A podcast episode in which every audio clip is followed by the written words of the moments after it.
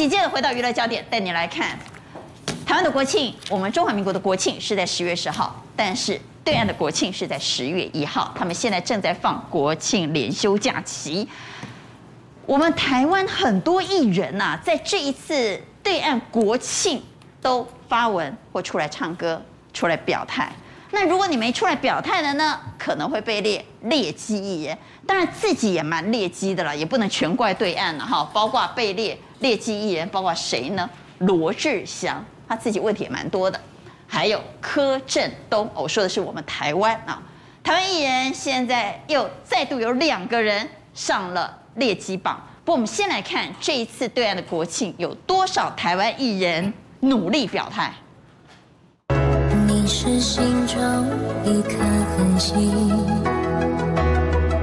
照我前行。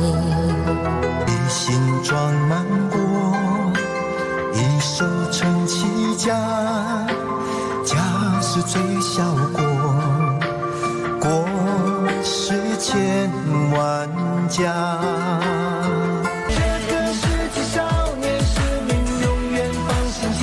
大家好，我是大东汪东城，在这里祝大家节日快乐，我为祖国比心。我是中国人，我爱我的祖国，在这里祝福祖国的明天更美好。罗志祥想要东山再起，我看难度更高了。但是因为罗志祥没有讲这八个字“山河锦绣盛世中华”。哦，十月一号的时候有三十个艺人都要打这八个字。那你没有打的话，那是不是就没有去山河锦绣盛世中华？所以小猪没讲这八个字，没讲。但是其实他之前已经努力洗白。这几天这劣迹艺人的二十五个人名单，大家不讶异，是因为政治组的赵薇、张哲瀚哈或吴亦凡，这大家都知道。但是大家比较惊讶，说奇怪，努力洗白两年的罗志祥，为什么也在这个名单当中？那理由叫失德。可是之前周扬青是爆料说他有多人运动，这两年当中他的确没有演出机会。可是小猪也努力做很多事情啊，包括什么？各位记得吗？他在台湾的时候。当时中国大陆禁止我们的凤梨进口，对不对？好，中国大陆不买这个凤梨呢，小猪就买了两百箱，说是买凤梨呢要团结台湾。这两百箱的凤梨买下去之后呢，台湾的网友也不买单，说你是真的爱台湾的农民，还是为了洗白？那大陆网友更不用讲了，直接就痛骂小猪说，不用来我们这里赚人民币，两百箱凤梨人家也是要花点钱的，对不对？就两边都被骂。那除了凤梨之外，各位还记得吗？最惨的就是新疆棉事件了。为什么呢？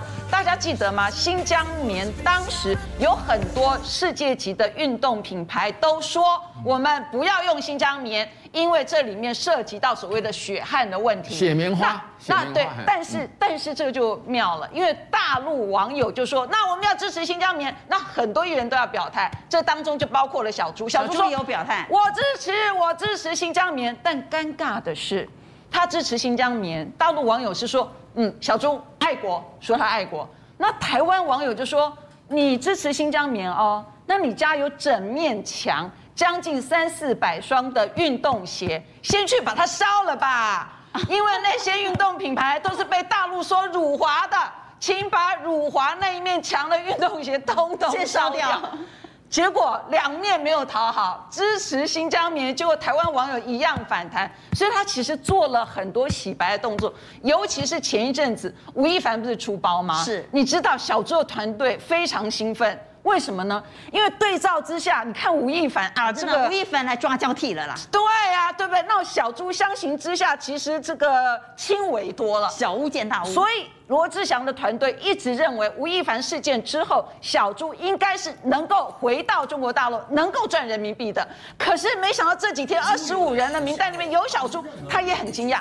为什么呢？其实这几个月小猪都努力在这个网络上啊 PO 影片，他有一个团队帮他拍了很多影片。可是大家都知道，要不然就是六万点阅率，要不然就十六万点阅率，几支影片下来，其实在网络上没有掀起很大的一些讨论，反而是最近大家会发现说，哎，罗志祥去哪里了？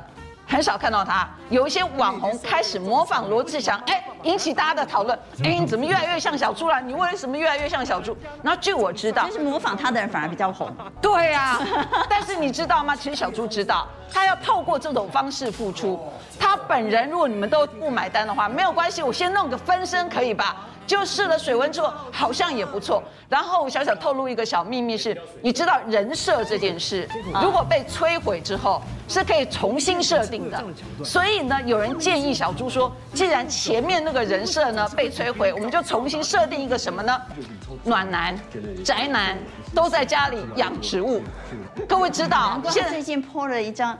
对了一呃一段影片是他回去看阿嬷的，对，就要用这种暖男好，然后很温暖很宅这样的人设。